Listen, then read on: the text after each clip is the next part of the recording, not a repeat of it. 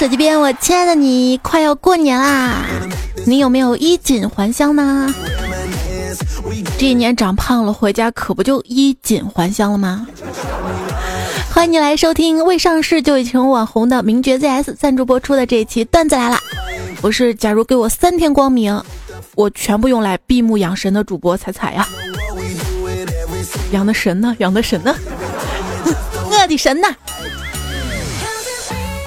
开心呐！我们老板今天说了，由于我工作出色，过年给我放二十天的无薪假期。所以对于我来说啊，春节三件事儿，第一件事儿呢是早饭吃什么，第二件事儿午饭上哪吃，第三件事儿晚饭去哪喝。那个过年搞卫生可以，我没意见，别叫我搞就行。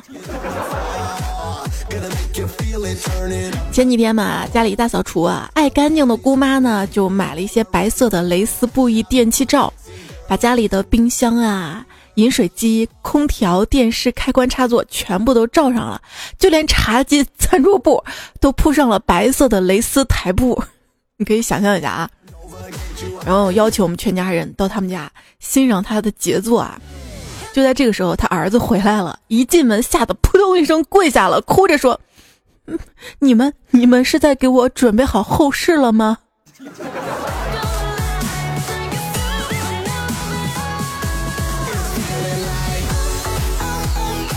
我们家过年打扫卫生，一家子忙上忙下的，突然我妈说了一句：“柜子上面也要擦干净。”那我来呗，这爬高上低的活儿不能让人家老人来是吧？然后爬上去之后，我爸说：“哎，你你你够不着，你下来，还是我来吧。”我就想，爸，我这垫着凳子，而且我跟你差不多吧，我怎么够不着呢？我爸说：“哎呀，在我们眼中，你永远都是孩子。”我想要不是我在柜子上面发现了我爸的私房钱，我能感动一辈子。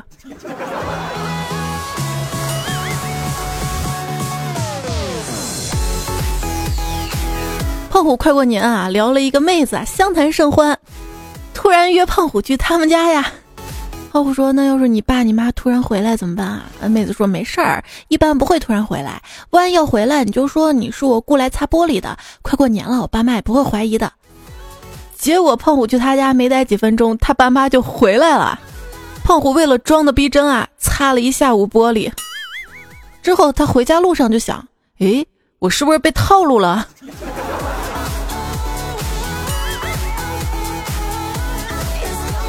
就问我一朋友嘛，他说，刚才我老爸走我房间看了看，发现我睡着了。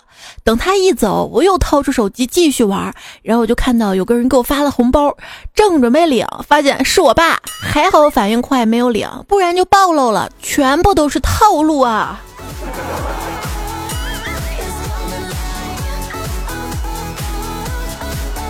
之前啊，过年期间有一首歌还蛮流行的，就是常回家看看，回家看看。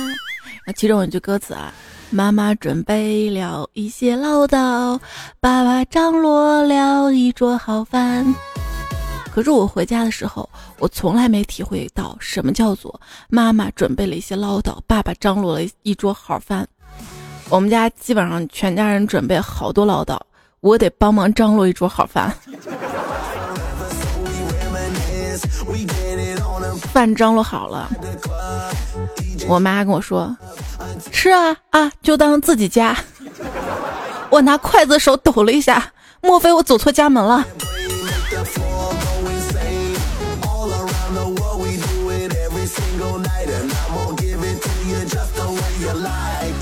很多朋友都害怕回家爸妈的唠叨。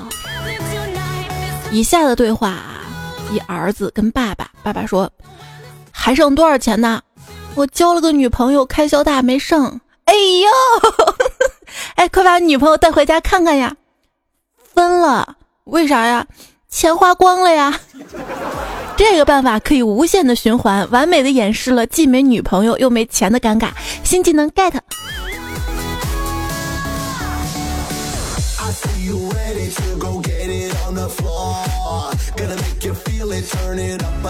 如果人家再问啊，女朋友怎么没回来啊？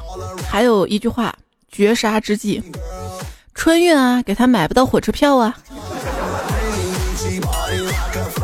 这年头啊，站着就把钱挣着的，也就是铁道部了。你看，乘客们都站着，就把钱都挣了。若买火车票呢，有以下几种方法：排队买不到，可以上网买；上网买不到，可以打电话；打电话都买不到，可以排队。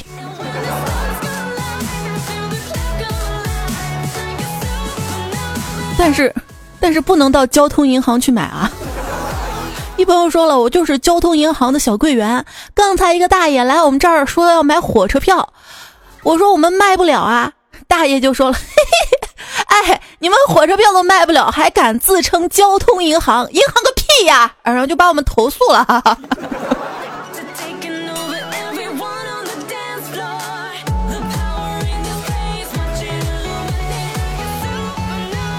我以前也一直以为交通银行就是可以买火车票啊、充公交卡呀，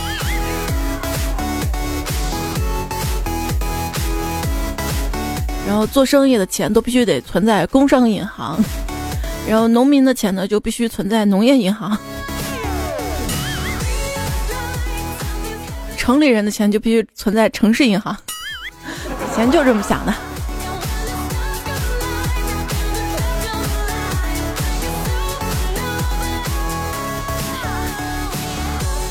终于买到票啊！坐在火车上面，要查票。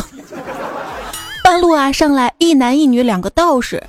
列车员查票查到他们跟前的时候啊，女道士说：“阿弥陀佛。”哎，道士说：“阿弥陀佛。”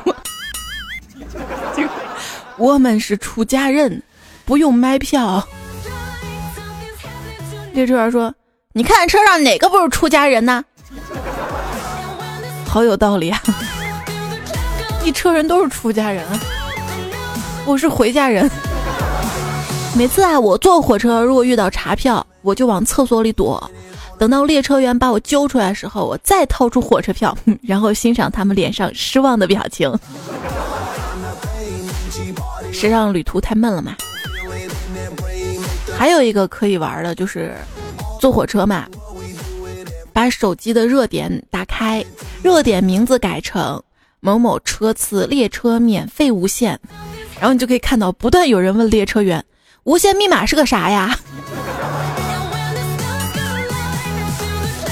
你就欣赏列车员的表情吧。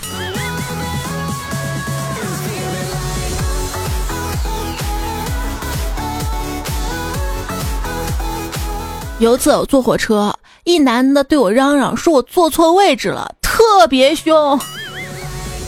然后我就怂了，因为他把那个火车票拿出来嘛，哼，哎呦，怎么跟我位置一样啊？那我就让他呗啊，他什么也没说。过了一会儿，这火车跑了很远，我才跟他说：“你坐错车了。”有时候对这种没素质人就应该这样教训，知道吗？只见他脸色一下子就苍白了，问旁边的人，结果是我坐错车了，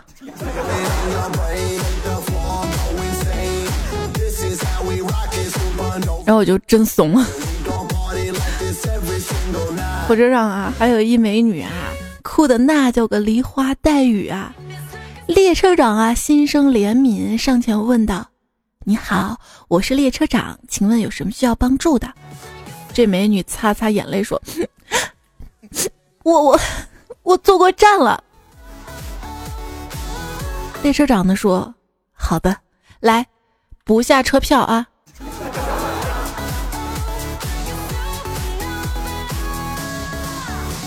在一辆列车上面啊，检票中，列车员呢看了看姑娘的票，奇怪的问：“你不是有座吗？怎么不坐啊？”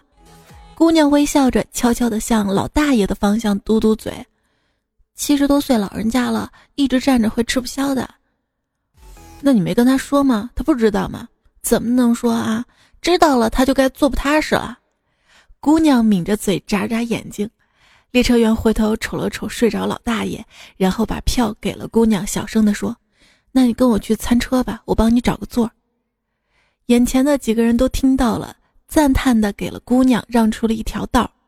只见姑娘弯下腰，从座位底下拿出了拐杖。这是一个很正能量的段子，是不是？结果啊，老人睡醒了之后找不到自己的拐杖，眼睁睁的看着自己坐过了站啊！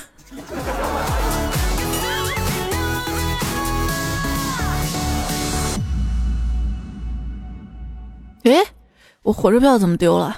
完了，这火车票丢了嘛？啊，出站出不去了，死活不让我出，说我逃票。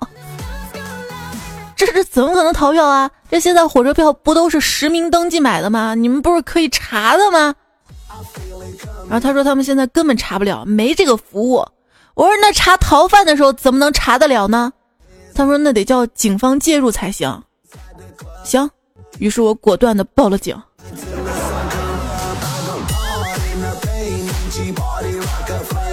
这火车上啊，几乎每个人都是低头族，玩手机的、玩游戏的、看剧聊天的，不亦乐乎。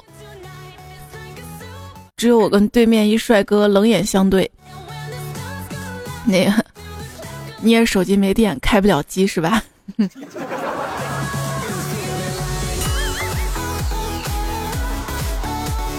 火车上的艳遇啊，遇到一美女帅哥在身边。那共同度过十几二十个小时还是蛮美好的，是吧？有一年暑假我坐火车返校嘛，邻座帅哥主动跟我搭讪呢，问我在听什么音乐，可以给他一只耳机吗？比较尴尬就是我耳机坏了嘛，只有一只耳机出声，但是我毅然决然的把出声的那一只耳机给了他，自己还假装在听。他有时呢会扭头看我，我报以共鸣的眼神。下车之后。他不仅没有要我手机号，把我手机也顺走了。真是人心不古，世态炎凉。车站那个钱包被偷了，没钱回家，想要讨要十块钱路费的小姑娘，都一年多了，还是没有人帮她。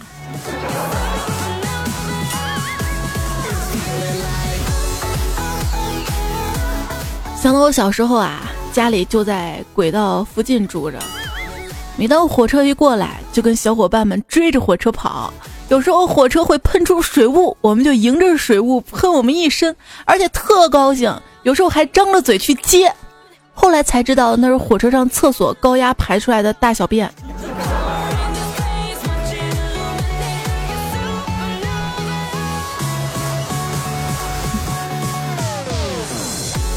我这不算什么无知。至少长大知道了，你知道吗？有一次我坐高铁嘛，中间啊有一站停的时间有点长，大家就疑问嘛，哎，咋停这么长时间呢？结果我就听到身边一二货回答这个人：“你懂啥？这是在换轮胎，换了新轮胎跑得快。”头一次听说高铁还换轮胎的。就是停这么长时间，一定是破胎了，爆胎。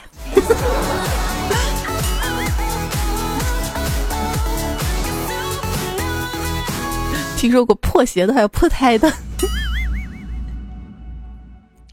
那同学嘛，坐火车回家，去厕所回来的时候，发现窄窄的过道躺了一大叔。这同学就说啊：“请您让一让，我要回座位。”大叔躺着没有动，说。我要睡觉，你跨过去。这同学脸红了，因为他穿了一条裙子，跨过去就会被看到裙底啊。他气鼓鼓的转身就走了。过了几分钟，端了一碗泡面回来，让开了，让开了，滚水泡面，烫了，烫了。只见那大叔噌的爬起来。这事实证明啊，没有什么是一碗热泡面解决不了的。如果有，就两碗嘛。加个火腿肠也行，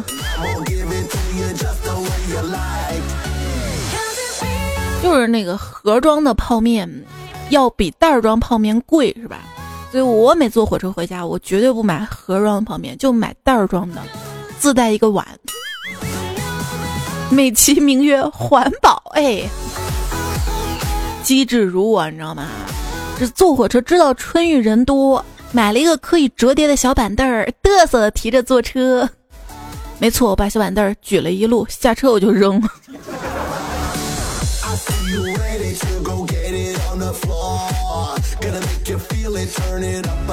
你说这行李这么多哈，我拉着行李箱嘛，在站内大厅穿梭，不小心行李箱就碾了一个女生的脚，我就回头一边跟她说对不起，一边碾了她另一只脚，太尴尬了。大包小包的出行挺不容易的，哎，为什么就有一大堆人不明白，过安检的时候你的包在我后面，然后你插队插我前面挡着我拿包，这个行为是不是很智障呢？你的插队并不能让你的包学会飞翔，好吗？还有就是，比如说买票的时候啊，你给一个人让他插队，那你是不是应该就排到最后面去呢？因为只有你一个人同意他插队了，我们后面人不同意啊。插队是我们很讨厌的啊，当然呢，在公共场合呢也蛮讨厌。喧哗啊吵闹的，火车上嘛，坐在一起俩孩子一直在吵啊，旁人都忍不住劝他们安静一些，甚至跟家长争执了起来。家长呢先说他们还是孩子啊，见没有效果之后又表示他也没办法，说孩子天生就这样啊。一边大叔叹了口气，语重心长的说：“不可能，不会有人天生就臭傻叉的。”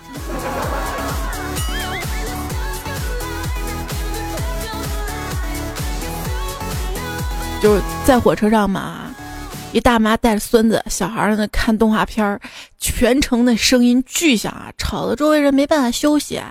于是呢，旁边小伙子就说：“呃，大妈，你让那个孩子把声音调低一点啊。”结果对方理直气壮的说：“我看我的东西，关你什么事儿啊？”然后这小伙子当即拿平板放起了岛国艺术片，音量也调到最大。大妈瞬间炸毛了啊：“你怎么能在小孩边上放这个呢？”这小伙子说：“我看我东西，关你什么事儿？”厉害了啊！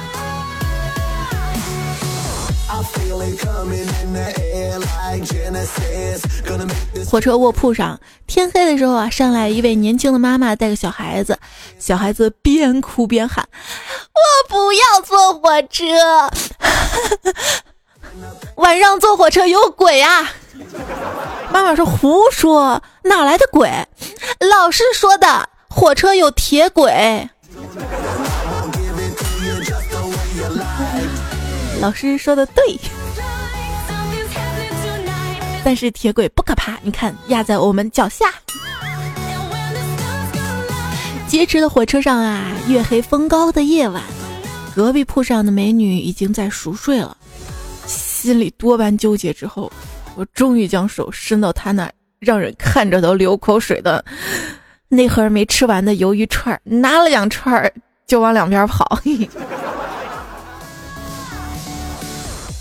羡慕空姐，不开心了就拿个筐对每个人说垃圾。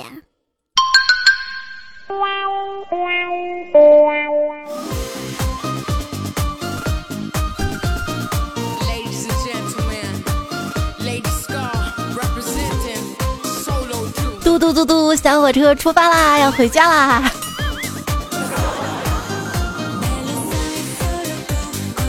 这首歌就是我童年的小火车。依然收听到节目是段子来啦。今天呢，我们说到坐车回家这个主题，就一个建议啊，假期回家啊，不要带太多的书，一两本装装样子就行了，反正你也不会去看。同样的，也不要做假期的减肥计划。反正假期之后你是会更胖的。你怎么这回去之后还要参加各种聚会，同学聚会嘛？坐我旁边一个有钱的问我：“哎，你手机上带手电筒吗？”我说带呀。他说好呀，拿来打开照照我的手表，看看几点了。你这是在炫富，你知道吗？最近微博上不是有一个女生炫富嘛？一个月花零花钱花十二万呢。开始我还说看错了，一万二了不起了啊，十二万。对这种炫富，我就想说，希望税务部门去查查。但是同学当中确实有钱的嘛，回家参加同学聚会，跟当年的同桌站在餐馆外面抽烟，他聊他换车的事儿，他相中了未上市就已经成为网红的名爵 ZS，说这个车非常的酷炫。正要聊到车的性能时候，餐馆冲出来一喝多的姑娘，直接吐车上啊！我同桌淡定递给那姑娘一张纸巾，姑娘激动地说：“谢谢你啊，我没事儿了。”我还在想我同桌有啥企图呢，结果那同桌说：“你吐的这是我的车，希望拿纸给我擦干净。”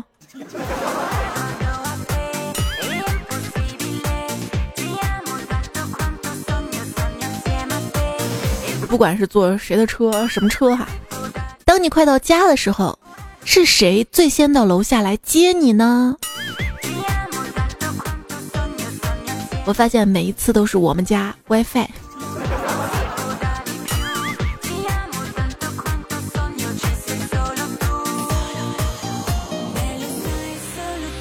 有时候在外地呀，在车站啊，也是能感受到家人的温暖的。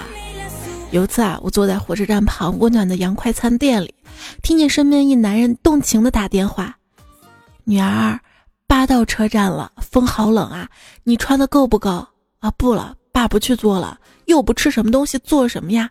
还不如让你一出站就看见我呢。没事的，挂了，你慢点啊。”他放下电话，开始狼吞虎咽的在吃面前的汉堡、炸鸡、薯条。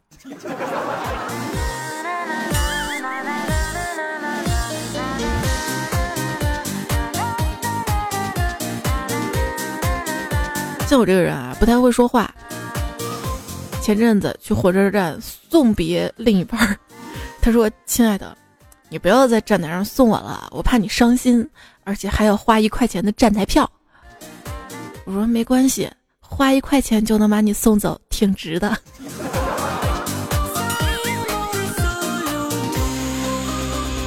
一般啊，在火车站呐、机场啊。可以看到很多的离别，就抱在那儿一动不动的。你不是着急赶车吗？怎么不着急了？不是有那个时间送他之前不在房间里面多抱会儿？看到机场里啊，一姑娘对着登机口跪地大哭：“ 你为了国外生活就可以这么抛弃我吗？连最后一面都不肯见我，你就偷偷的跑掉？有种！”你走了就别他妈回来了！一名工作人员走过来扶起姑娘，帮她拍掉身上的尘土，然后说：“对不起，姑娘，这是国内航班，那啥，你哭错口了。”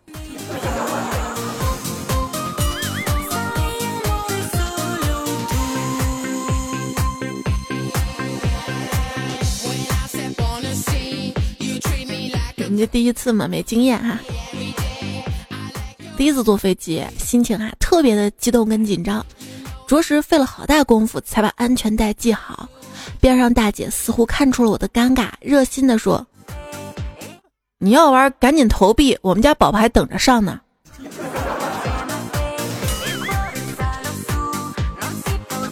一位段友叫比奥利奥还傲的男人，他说：“我前两天呢第一次坐飞机啊，感觉很刺激。”但是飞起来之后开始害怕了，心想，天天打他，他会报复我吗？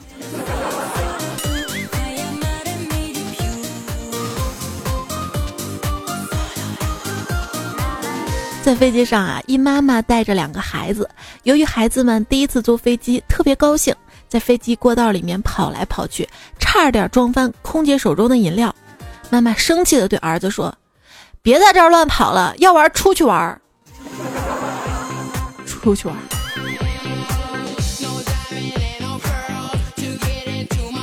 前两天啊，我坐飞机去广州嘛，飞机降落的时候，当人们都在取行李的时候，结果就听见后面一二货说：“哎呦，这保险又白买了。”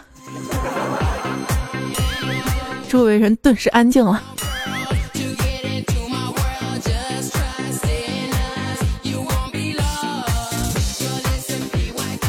有一次啊，我跟二货同事出差坐飞机，我们两个座位呢，透过窗户正好可以看到飞机翅膀啊。飞机在夜空中飞行，机翼的灯啊一闪一闪的。于是那二货同事指着窗外，特兴奋跟我说：“快看，鸡翅膀！”我突然好想问问空姐还有夜宵没。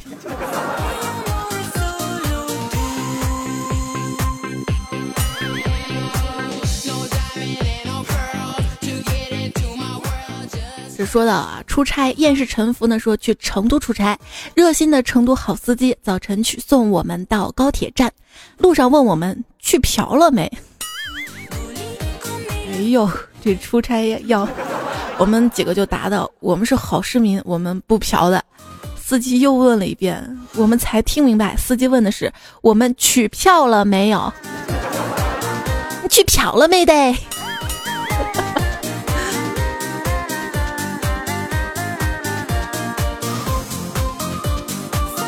去火车站或者飞机场啊，坐公交感觉去慢嘛，有可能迟到，就下车打的。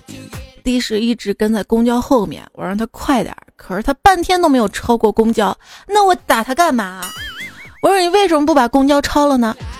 他说他不知道机场的路，只能跟在公交后面。这个城市居然有出租车司机不知道去机场的路。怎么挣钱的？怎么宰客的？也不知道装一个导航啊！当然了啊，名爵 ZS 车呢就标配了导航，因为它装了有上汽集团跟阿里巴巴合作开发的智能互联系统，可以全程的提供路况。全程提供路况啊，这个比导航还厉害，而且特别重要。为什么呢？因为现在有人预测。那些所谓的导航 APP 将来会怎么样？将来会，前方道路拥堵，发现更快路线，支付十元可导航到最快路线，请点击确认支付，达到最快路线，点击取消，继续拥堵。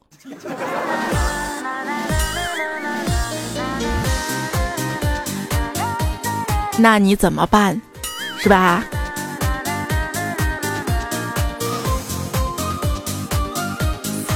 时代在进步，科技在发展啊！年轻人呢要尝试玩一些黑科技。名爵的车呢还有远程控制，用户可以通过手机就远程控制车辆的解锁上锁，开启车内空调、加热座椅等等，还有语音功能，开着车直接语音控制哈。这些都是将来买车要考虑的啊。老猫那会儿要买车，呃，老板这款车很漂亮，我想问问这车有 GPS 导航吗？老板说没有。那这车有行车记录仪吗？老板说没有。那这车有倒车影像吗？老板说你故意找茬的是吧？你见过哪家电动车有这些的？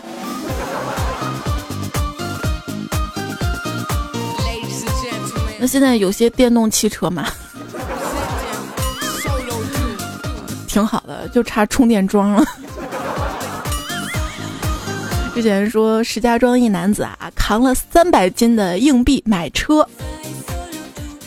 那边 4S 店数完钱之后，发现还差一块钱，然后那男子说：“算了，不买了。”哎呀！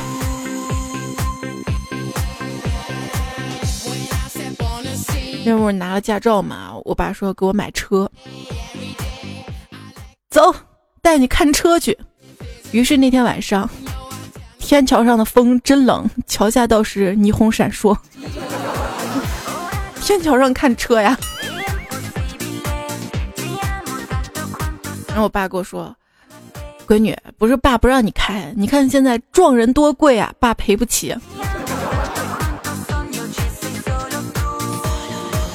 说到贵啊，十七年都没回到过出生那个小村庄了，感觉这次回来真的是意气风发，发福的发。从县城坐大巴进乡，想起以前为了省两块钱车费骑个破单车的日子，弯起了嘴角。哎呀，正浮想联翩，售票员来收钱，我掏出十块钱，眼睛都不抬的说：“不用找了。”售票员仿佛被我潇洒动作迷呆了两秒，然后跟我说：“十五。”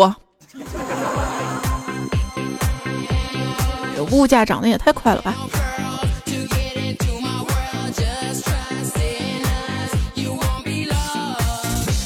有些朋友回家，可能家乡地方呢不通火车、飞机，就只能坐长途车了。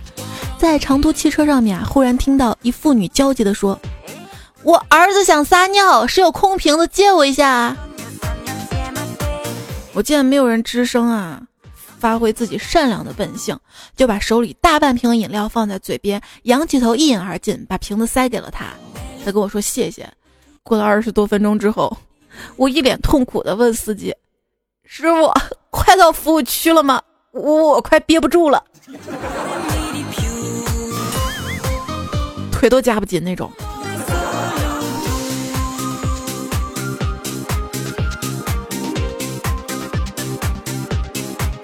有次坐长途大巴，到了服务站，司机停车休息，然后不知道哪儿传来一句：“大家赶紧下车走走啊，要不然圆的屁股都变成方的了，方的了。”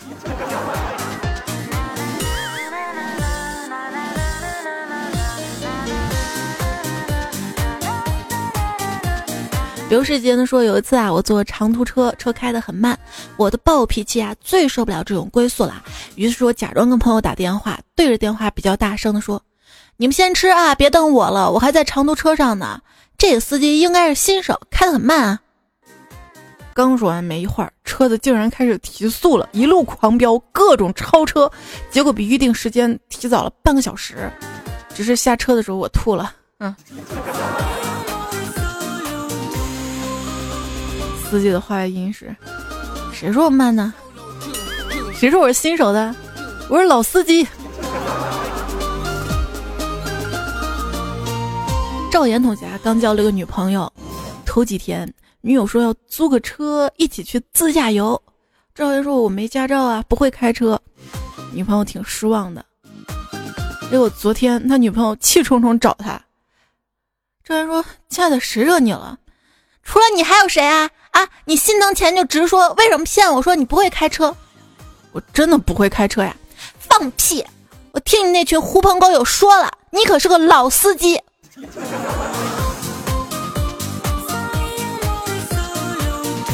让他听段子来了，好好跟他解释解释什么是老司机。这快过年了嘛，你发现又到了长辈飙车，而我们不能笑的季节了。真的，每次他们亮出那两三年前梗的时候，你会怎么办？最痛苦的不是不能笑，一定要忍住尴尬捧场啊，必须大笑特笑。尬笑。我呀，从小到大都有个遗憾，就是每一次跟别人吵完架之后，才会不由自主的想出一整套绝杀对方的说辞。为什么吵架时候就想不到呢？遗憾呐。还有个问题困扰我多年啊，究竟是请注意倒车，还是倒车请注意？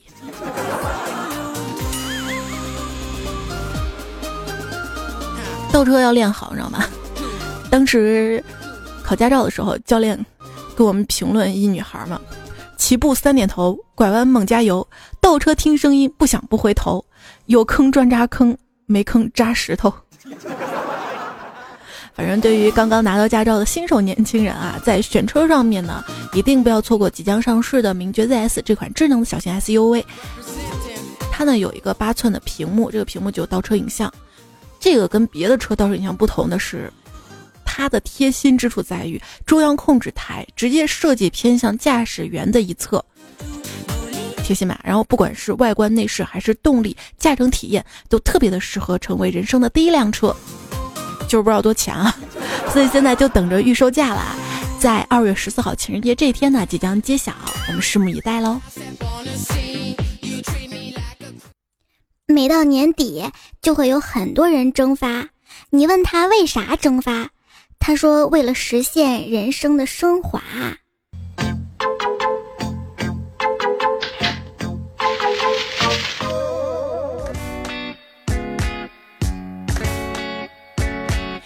海的前一天，船长对学徒说：“干我们这行呢，讲究吉利。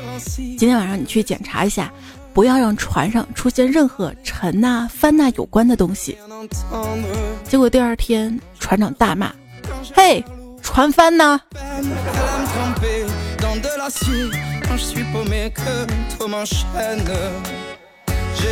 耶，收听到节目的是六翻了 的段子来了，我是主播彩彩。六翻了不是九吗？九九九九九。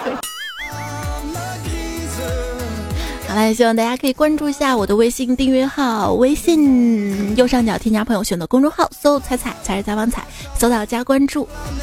也欢迎你把我置顶哦。你的支持就是我最大的动力，你的动力来自于什么呢？年终奖吗？今天我问老板，老板今年年终奖发吗？老板回答特别干脆，发呀，我前几天发过了。我说我怎么不知道啊？那行，咱对一对。那个我前几天在员工群里发了个红包，我看你不是抢到两块五吗？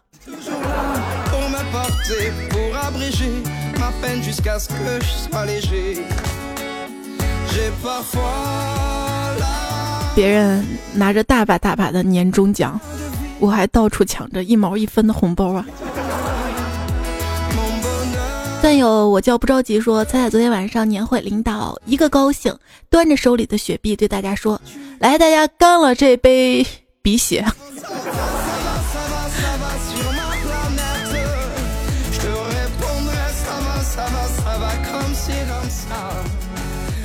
可乐就来干了这杯乐可。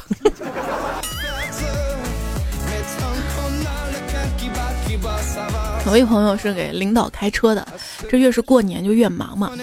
今天领导们在大酒店开会，会议结束嘛，都往外走，司机们就都站在自己的车前等着自家领导。然后我这朋友就突发奇想说：“这这就跟去幼儿园接娃一样一样的。”我想想也是啊，喵说为了防止过年乱花钱，我已经把钱花完了。说二十七赶大集，你今天有没有买买买呢？昨天不是在某宝上面嘛，举行了手办的拍卖，结果一件手办经过激烈的角逐之后，最终的竞拍价突破天际，达到了九十八亿元。我天！马云昨天晚上正睡觉呢，突然接到一电话，老板，刚刚有一笔一百亿的单子，那是我的那个波音七八七卖出去了。不不不，是个手办。后来才知道啊，是一个小孩儿，他只是花了一百块钱定金装了个 bill 哈。所以马爸爸半夜被电话吵醒，没乐两秒钟，然后哎，心疼啊，因为二零一七年头一个月就亏了九十八多亿。有人说还有心疼马云爸爸是被支付宝套路了啊，花了两个亿让大家集福，目的最后成了提升微信的日活。没有谁能想到啊，最近朋友圈里求五福的那些人，跟前一阵子晒几万几十万账单的居然是同一批人。我有敬业福跟友善福呀，要的朋友拿金六福跟周大福来跟我换。哎，你最近怎么瘦了这么多啊？可能是因为我没有收集到福卡，所以无福消受。那你有逼吗？你你什么意思？你就让你扫一下逼也能出来，只要跟福字比较像的都可以嘛。世界上最遥远的距离啊，不是我你在我身边玩手机，而是。你拿起相机，我摆好 pose，结果发现你在用支付宝扫我背后的福字儿。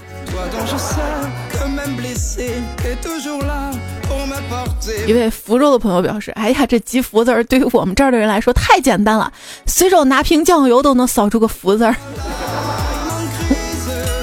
你们不是湖州吗？不过有网友预测了啊，支付宝一共两亿的奖金嘛，目前已经有四千多万人集齐了五福，平均下来每个人也就两块多。不过你还是收好你的五福啊，这抽奖呢是靠手气，不是平分的。万一你一个人平分到一个亿呢？梦想总是要有的。人说这个人性最自私的一个表现就是，当你集齐五福之后，你就不希望集齐的人数再往上升啊。啊，集齐五福算什么？要是你们家能集齐五个拆，那这辈子都不愁了。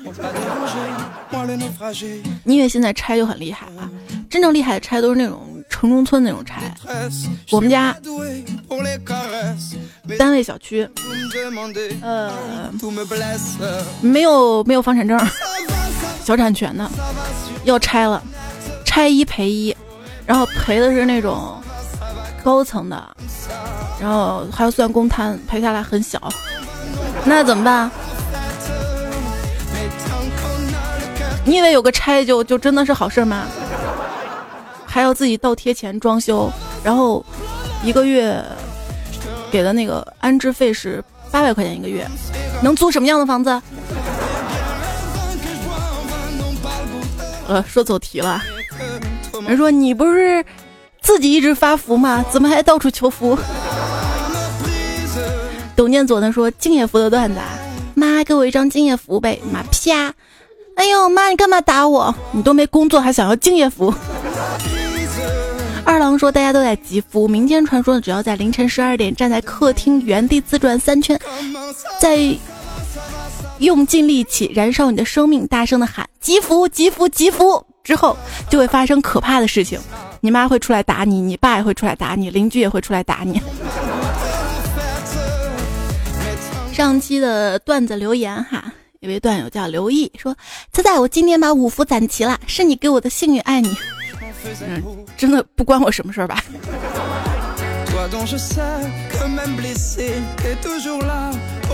今天看到最扯的是，今天是喜羊羊的生日，只要复制转发此条信息给五个群，你的微信钱包就会增加五百元。我试过了，是假的，而且会被禁言，有时候还会被踢。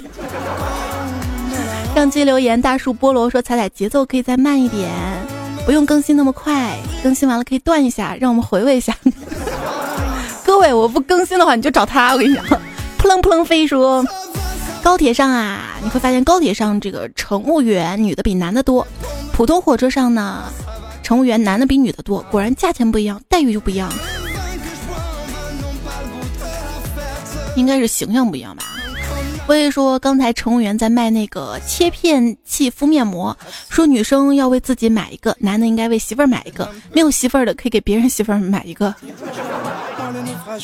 我跟你说，他们就是最早的段子手十足，你知不知道？以前我坐火车特别喜欢看他们那个综合销售部，在售卖各种有趣的玩意儿。那会儿没有某宝，很多东西觉得蛮新鲜的。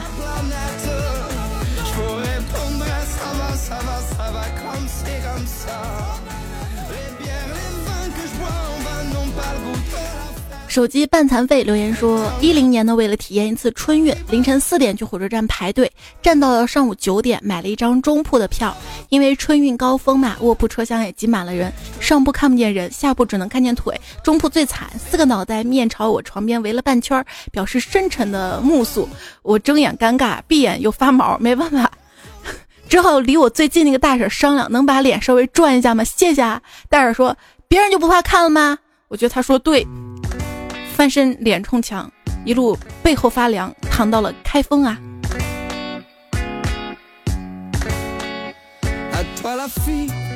这人一辈子啊，没经过一次火车上那个春运，都白在天朝活了一回。蒙奇奇说今天订了份餐，我去给他按电梯，结果人没上来，把吃的直接放我电梯里了，吃的上来了。所以说是不是该投诉呢？还是投诉呢？太吓人了，餐自己上来了。觉得这是一个新技能啊，可以推广给各位快递小哥。我今天看这个留言都不禁笑了出来，这个还是蛮省力气的啊。也希望我们小区那些快递员不要偷懒，让我们到小区门口取了，也是放到电梯，让我们自己爬上来吗？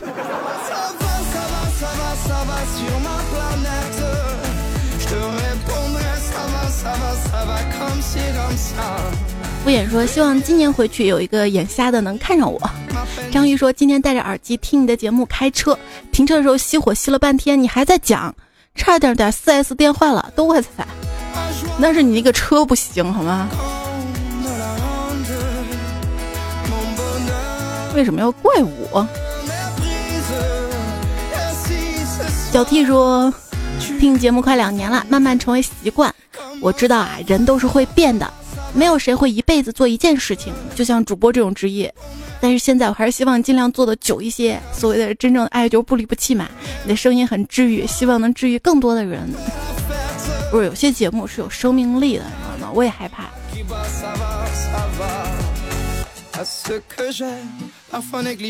我小时候还希望我看那个大风车动画城能看一辈子呢。张宝宝说：“彩彩今年过年回家不？我刚买车，一起拼车回去呗。车子是全景天窗，后座宽大，还可以坐一个人，免费载你回去呗。不过有个前提条件，你最好会骑自行车，这样不至于大家都累。好吧，我我还是等着名爵 ZS 上市吧。感谢名爵 ZS 对本期节目的大力支持赞助。”在最后呢，要感谢宁静夏天、零度暗黑、山中的熊、偏执懒人找了好久对节目的支持，谢谢上期的沙发、兔斯基眯眼看、司空见怪，还有幺三六巴拉巴拉，在前排的守候，倾尽我的所有去爱你。说盆里有五个苹果，五个小朋友每人分到一个，最后盆里还有一个，为什么呢？那个小朋友拿着盆儿一起走了呗。那我问你。小明有五根香肠，他吃了三根儿，那他现在当然很开心、很满足呀。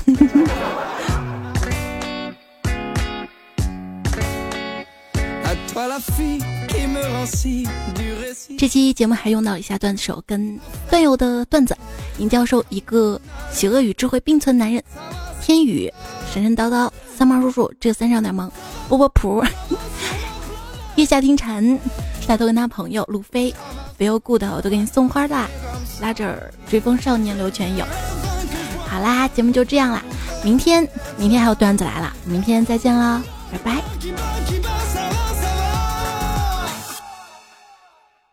看在愚蠢的份儿上，我就不说你什么啦。